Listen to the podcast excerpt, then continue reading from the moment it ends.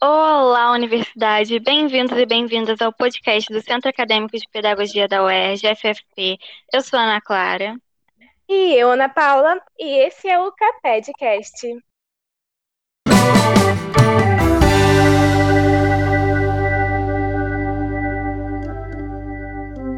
Como falamos no último episódio, hoje nós estamos aqui com os professores Rosemary e Fidel, que propuseram a criação da Web Rádio como trabalho do período. Sejam bem-vindos, professores. Obrigado. Obrigada, queridos. Bem, nós gostaríamos que vocês se apresentassem, falem um pouco de vocês. Como vocês chegaram na docência FFP? É, você, professor Fidel, pode começar respondendo, logo depois a professora Rosemary, por favor. Ok. Bom, é, deixa eu resgatar um pouquinho dessa minha história, né? Eu é, fui no ensino médio, eu tinha três grandes paixões, né? Da, do ponto de vista de, de, de, formação, de querer, querer uma formação, né? Era o jornalismo primeiro, o direito e no final, por, por ter terceiro, em terceira situação, a história. E interessante que, é, como eu venho de uma família de militares, uma família. Meu bisavô, meu tataravô, todos os meus tios avós, meu, meu tio, meu pai, enfim, né? Então era muito assim tendencioso na família que eu seguisse a carreira militar. Então eu cheguei até a prestar concurso para a escola naval e faltei no dia, né? Fiz uma prova lá, fiz uma e na segunda, enfim, eu acabei não indo e, enfim, investi, investi tudo que eu podia em história, no curso de história, e acabei sendo aprovado, e aí isso criou um rompimento com a minha família, e por um lado foi muito, muito, muito difícil para mim, né, é, naqueles anos, quer dizer, ter que é, realmente é, é, cuidar do meu, do meu próprio estudo, pagar as minhas passagens, quer dizer, cuidar da minha vida, isso foi, uma, foi, foi uma, uma, uma, uma, imposição que, por um lado, foi ruim naquele momento, mas, por outro lado, hoje eu vejo com muita satisfação, muita alegria, né, porque acabou me obrigando, ou me lançando, digamos assim, a, um, a uma, uma, nova, uma nova realidade que me fez é, realmente me profissionalizar naquilo que eu, na verdade, tinha escolhido, né, que era o campo da história, e acabei me tornando professor de história do, da, da, da da rede municipal de educação, depois do, do, do, do, do, do Estado do Rio de Janeiro, enfim. É, e a, a, a, lida cotidiana com a educação, é, dando, dando aulas, né, e de alguma maneira é, intercambiando com alunos e tudo mais, me levou a, a, ao campo da educação. Né? Então, eu, quando eu faço meu mestrado na Universidade Federal Fluminense, eu já faço em educação. Né? Eu, eu, eu, eu, iniciei a minha, a minha jornada no curso de História na UERJ, estudei até o quarto período é, na UERJ, e em seguida eu fiz um, um curso de transferência para a Federal Fluminense, também para o curso de História, fui aprovado e acabei indo terminar, que na verdade terminei o curso de História na Fluminense. Então, Fiz o meu curso de, de, de, de, educação na Fluminense, depois o doutoramento na Universidade de São Paulo em educação, e hoje eu me vejo assim muito que é absolutamente absorvido, né? É, por questões que são questões que envolvem a, a, a, a educação brasileira, as suas questões relacionadas à, à, à sua historicidade, né, bem como também as possibilidades de construção de novas práticas sociais, novas práticas sociais que revertam também práticas pedagógicas, enfim, eu tenho uma trajetória muito, muito assim, associada ao campo da, da, da história e também ao, à, à educação. E aí é interessante perceber o seguinte, é, nessa construção de, de, de, de, vida, né, de opção é, de, de trabalho, eu tive também uma, uma experiência que é o sempre teve muito presente na vida, na minha vida e muito assim ocupou um espaço interessante. Eu desde o ginásio eu fazia jornal, né? Eu escrevia jornal, rodava jornal, distribuía jornal. Fiz no ensino médio a mesma coisa. Inclusive, o Fidel vem justamente dessa experiência jornalística, né? E, enfim, né? então, no, na, na, no mestrado e, na, e no doutorado, eu acabei, de alguma maneira, fazendo um estudo, me inclinando a estudar o rádio, né? a radiodifusão, as suas perspectivas, os seus pontos históricos e tudo mais. Então, essa, essa minha trajetória é uma trajetória entrecortada, digamos assim, por áreas de conhecimentos que eu vou, de alguma maneira, lidando com elas e me aproximando, como hoje a antropologia social. Não sei se foi muito longo. Foi muito Nossa, longo. maravilhoso. Não, é muito importante para a gente poder conhecer a história de vocês. E agora a professora Rosemary pode falar um pouquinho sobre a trajetória. Ah, obrigada, queridas. É uma alegria estar aqui, ouvir o Fidel, falar com vocês e poder conversar nesse espaço que muito me animou quando eu soube que vocês criaram. Bem, falar um pouquinho da minha história é assumir a dimensão de deslocamento que ela atravessa na minha vida. Né? Eu venho de uma família muito pobre, né? eu sou a única doutora na minha família, minha mãe era semi-analfabeta, veio se formar adulta, né, terminar o que a gente chama hoje de ensino fundamental. É, eu já era adulta, né, ela foi estudar muito tardiamente. E eu, eu cheguei onde eu cheguei porque nesse país existe é, ensino público, né, e a gente precisa cuidar muito disso. Né? E, enfim, eu vou me alongar, vou pular direto. Eu fiz faculdade de educação na UERJ, eu sou cria da UERJ, né? É, fui aluna do Pedro II também, fui, estudei na Escola Municipal José Veríssimo, estou brincando aí com, já com a dimensão do deslocamento, que eu quero falar disso um pouquinho para vocês também.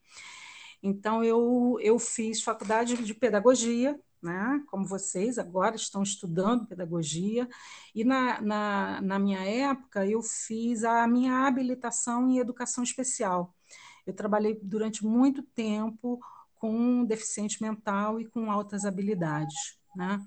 Aí eu vim fazer o meu mestrado na área de educação com essa temática das altas habilidades. Eu estudei no, no meu mestrado uma teoria de inteligência, né, chamada teoria triárquica da, da inteligência, do Robert Sternberg, cheguei a conhecê-lo, viajei para fora, enfim, fui financiada pela universidade para participar de um congresso fora do país, como aluna, estudante de pós-graduação. E, e aí eu entrei para. Eu comecei, terminei o mestrado em 98, né? eu, eu comecei a trabalhar com formação de professoras, professores logo em seguida. Né? E comecei a estudar, fui substituta na, na FFP, foi assim que eu conheci a FFP, no ano de 1998. Foi uma experiência muito bacana e eu falei, quero voltar para essa casa, de outro modo. Né? E aí fui seguindo minha trajetória de trabalhar assim com formação, muito associada ao campo da psicologia.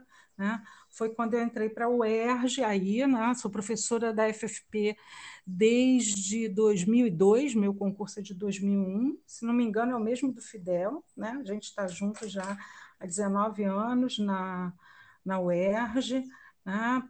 para a disciplina de Psicologia da Educação. O meu doutorado vem depois da minha entrada na UERJ, né? eu acho que são os últimos concursos da universidade para mestres, né? são pouquíssimos hoje em dia. E aí eu resolvi fazer então meu doutorado em psicologia na UFRJ, é, trabalhando e entendendo né, que o conceito de cognição ele é muito mais ampliado do que o conceito de inteligência e fui me aprofundar num campo que é um campo muito diverso, né? que uh, se desloca desse campo da cognitivista ou do campo da solução de problemas. E eu comecei a estudar uma série de autores que eu nunca vi na minha vida, como Francisco Varela, Virginia Castrup, comecei a entrar muito em contato com os trabalhos do Michel Foucault, do Gilles Deleuze, que hoje são peças fundamentais para estar trabalhando com pensamento, com modos de viver, e aí eu venho praticando já desde 2008 na universidade, em parceria com escolas públicas, né? são várias escolas públicas que a gente tem parceria de trabalho, aquilo que eu venho chamando de uma formação inventiva de professores. Né? Acho que tem muito mais coisa, mas acho que está bom, né? para a gente começar a conversa aquecida. Ah, muito interessante saber, né? Porque acho que são poucos os professores na universidade que são formados em pedagogia. Uhum. É por isso que eu fiz questão de dizer para vocês, né? Porque eu acho que a gente precisa é, pensar e uh, dar o volume intensivo de que essa formação pode representar para a vida de cada um de vocês, né? E daquilo que a gente faz com ela, né? Sim, com a formação. Sim. Como vocês pensaram no eixo identidade e subjetividade na docência e como tiveram a ideia de propor um trabalho de criação de uma web rádio englobando o tema educação? É, acho que foi um, uma alegria, né? Esse, essa produção desse eixo, né? Eu fiquei muito feliz quando eu vi que eu ia dividir a, a disciplina com, com Fidel, né? A gente nesses 19 anos de FFP, eu nunca havia trabalhado próxima assim com o Fidel, né? E a gente começou a pensar a proposta da disciplina, né? É, com essa temática é, uhum. da identidade e subjetividade né? na docência, todo, tudo que atravessa essa dimensão do, do ser sujeito, na própria educação e, e do quanto isso se articula com o processo de historicização. E então nós conversamos muito, não foi pouco, né? a gente conversou muito, e nessas conversas eu, eu fui descobrir que o Fidel trabalha com rádio. Eu, assim, se eu já tinha visto isso, eu não me recordava. Né?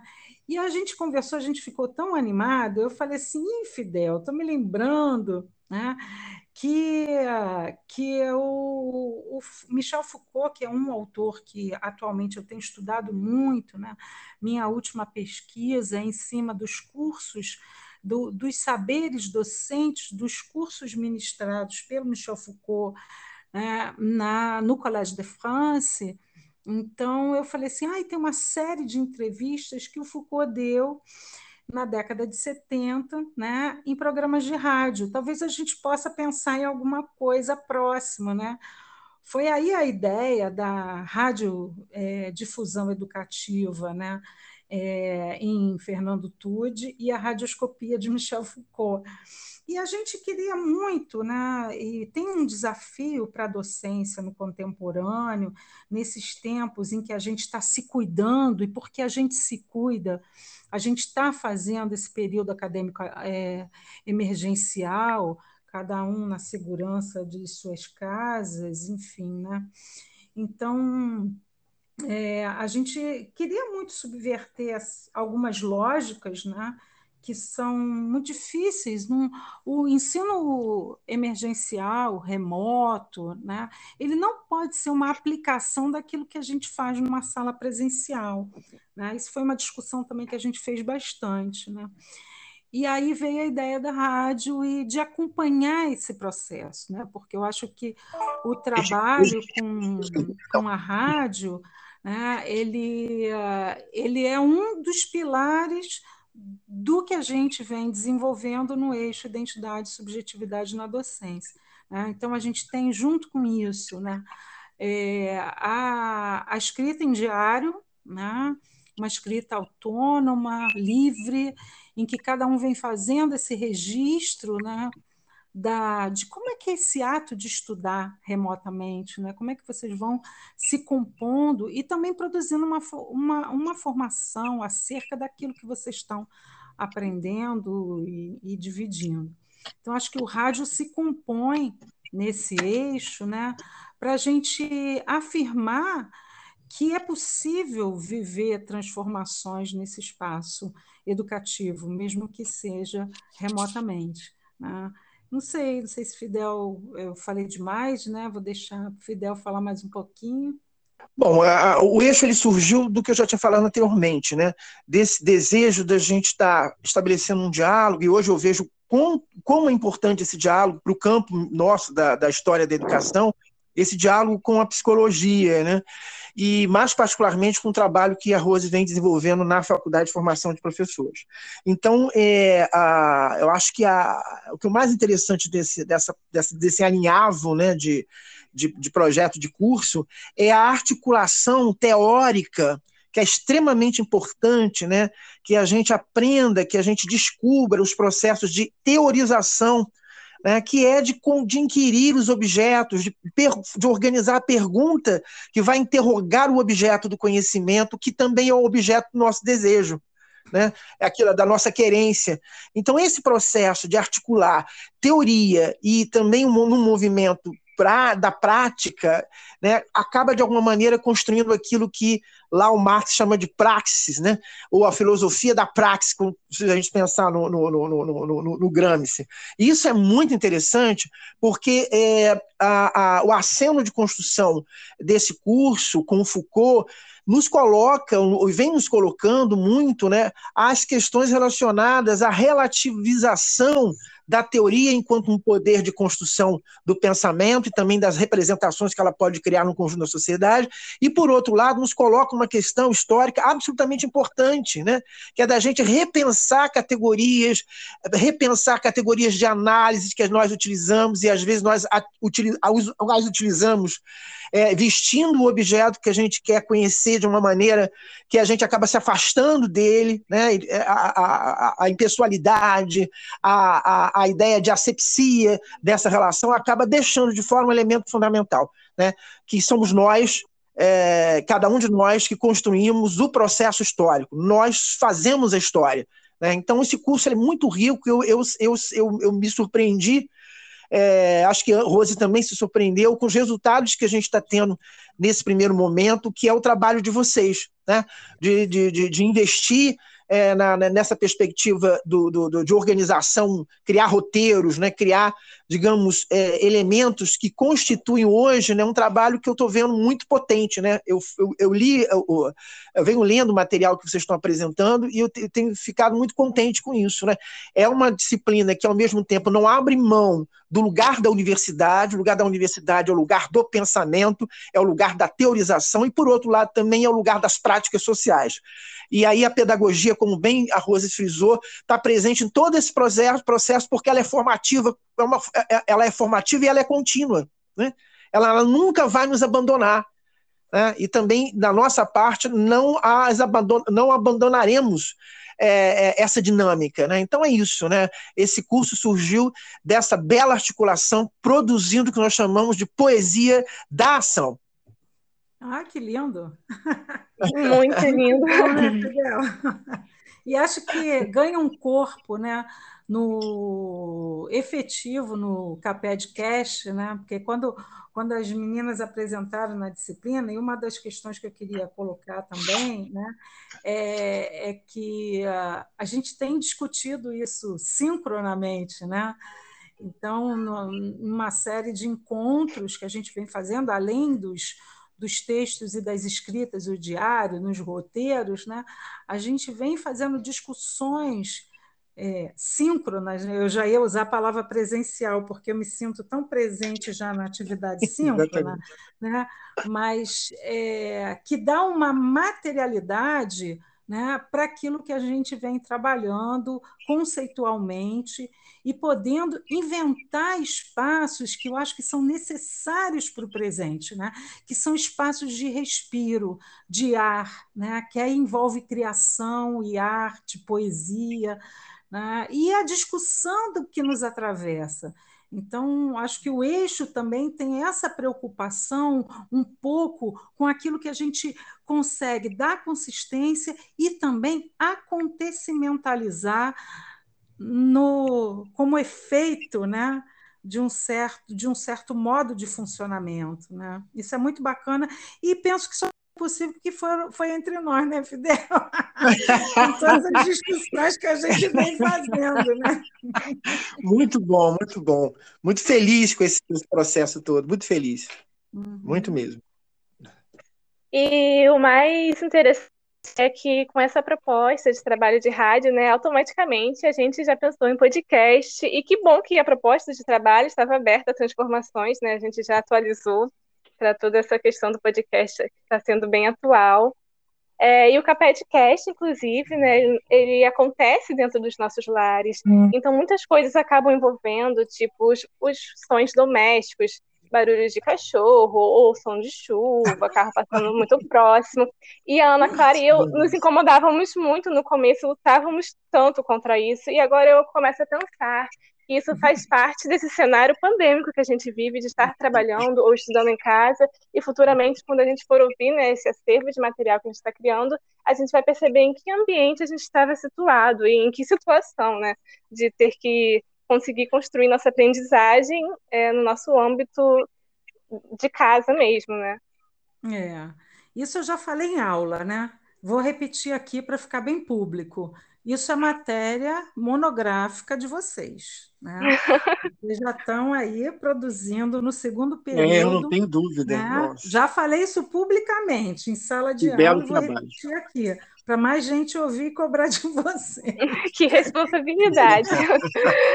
Eu acho que vocês têm um trabalho que é um trabalho que ele é feito é, de, um, de um campo de desejo meu e do Fidel, né, que a gente bolou isso com uma alegria com muito certeza. grande, mas a gente não tinha a dimensão né, de como é que isso ia tocar a turma, se ia tocar a turma e a gente está vendo que tem uma, uma ressonância sonora, né? Eu acho que hoje, em tempos de, de, de, de, assim, de cuidado de si, né? a gente não está distante, a gente está se cuidando, a gente está é, preservando a vida, a gente está investindo na formação.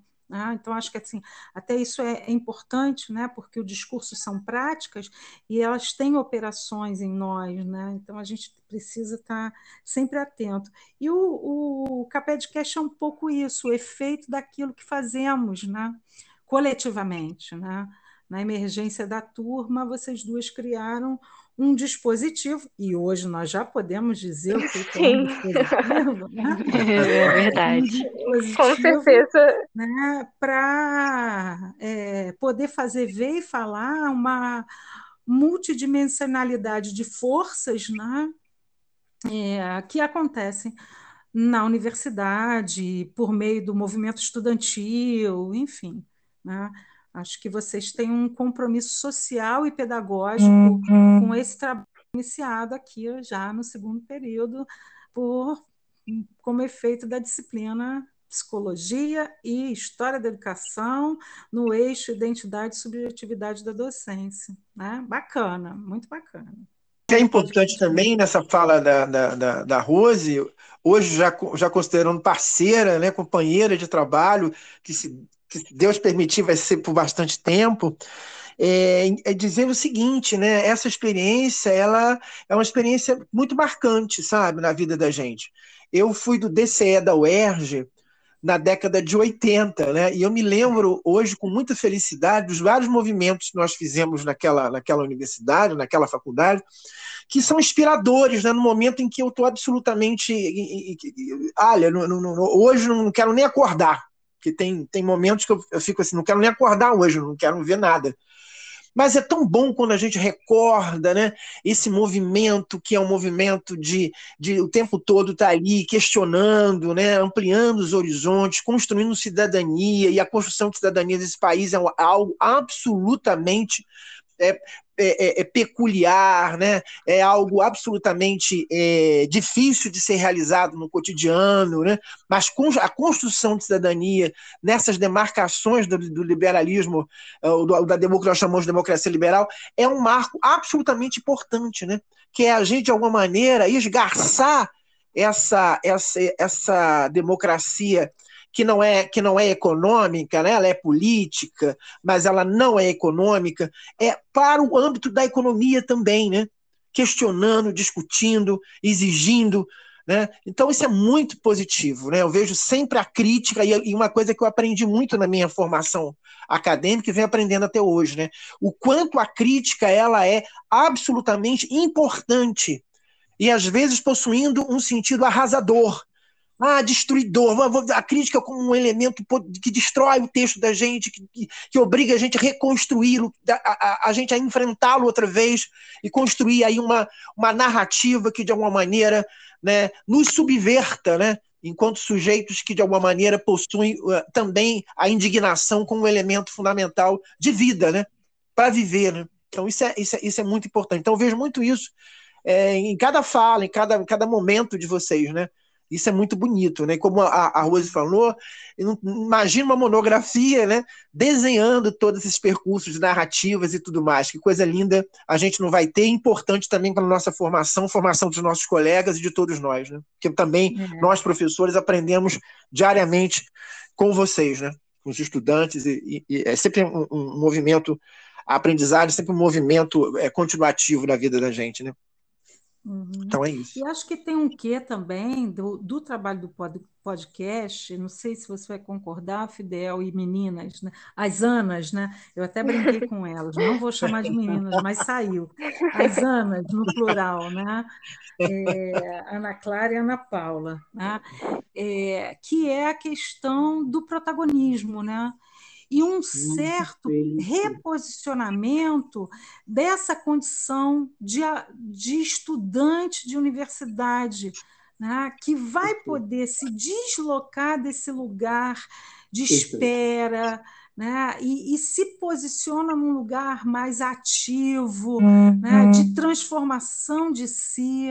Né, são duas meninas muito jovens, já com protagonismo aí, com uma, uma ação efetivamente coletiva importante para a universidade, para os colegas e acho que para a vida, né? que é o mais importante nessa história toda. Bom, vocês já falaram bastante sobre o que eu vou articular agora nessa próxima pergunta, então vocês podem complementar um pouquinho mais. E a gente gostaria de saber como está sendo essa processualidade, até com, mesmo com os outros alunos, os trabalhos deles, como os alunos estão reagindo com o trabalho? Olha, eu, eu, eu, eu, um pouco mais eh, tardiamente que a Rose, eu consegui ter acesso pelo AVA, né? Na, na, na, na, nos textos que vocês escreveram e tudo mais. Eu vejo uma sintonia muito grande, né? Alguns um pouco mais, é, é, digamos assim, construindo um, um, um arcabouço mais crítico, né? condensando de alguma, de alguma forma as leituras que nós fizemos, e os outros ainda também, de alguma maneira, é, e outros, de alguma uhum. maneira, também por esse caminho.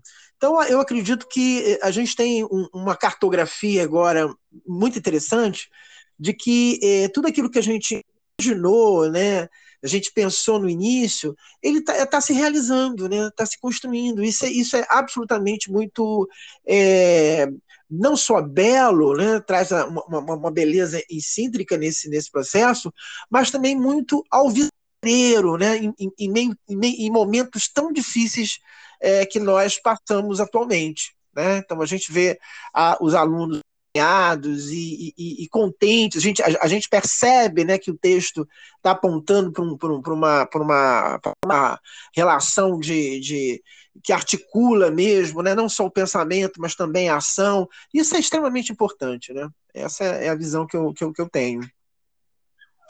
É, eu, eu também estou gostando bastante de acompanhar esse processo, né? porque eu acho que o, o Fidel usou uma palavra que para mim é muito cara, né? uma cartografia, né? e a partir do Deleuze, falo a partir do Deleuze do Guattari, a cartografia é um modo, né? um modo de acompanhar processos de produção de subjetividade. Né? Quando a gente torna visível forças que não são fáceis de ver. Né?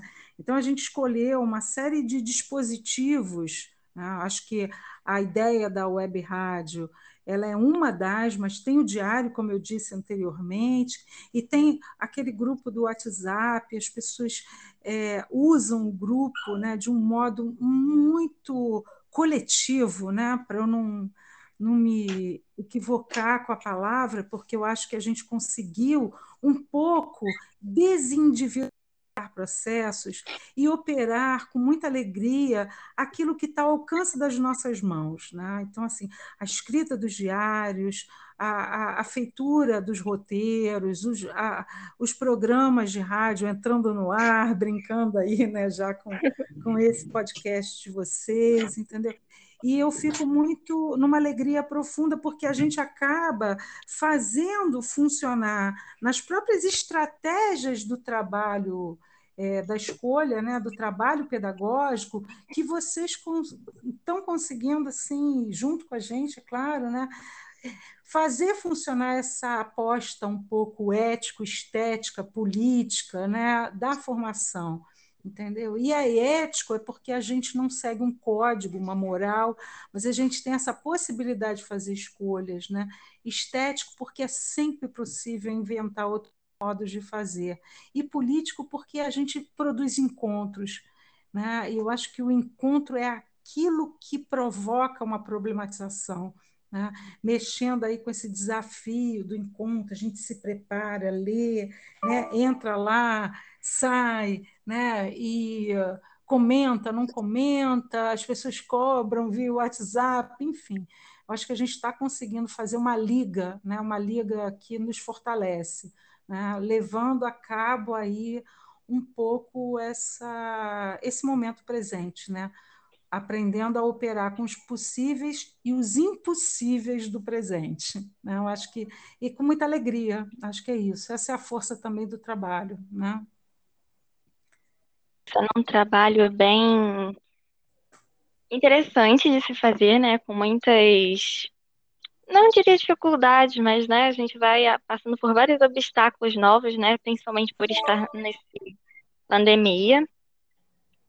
Vocês acabaram englobando muito no que vocês falaram, mas se vocês quiserem acrescentar algo para falar sobre o nosso trabalho para a nossa turma, é, eu quero dizer para vocês que eu fico é, numa alegria muito.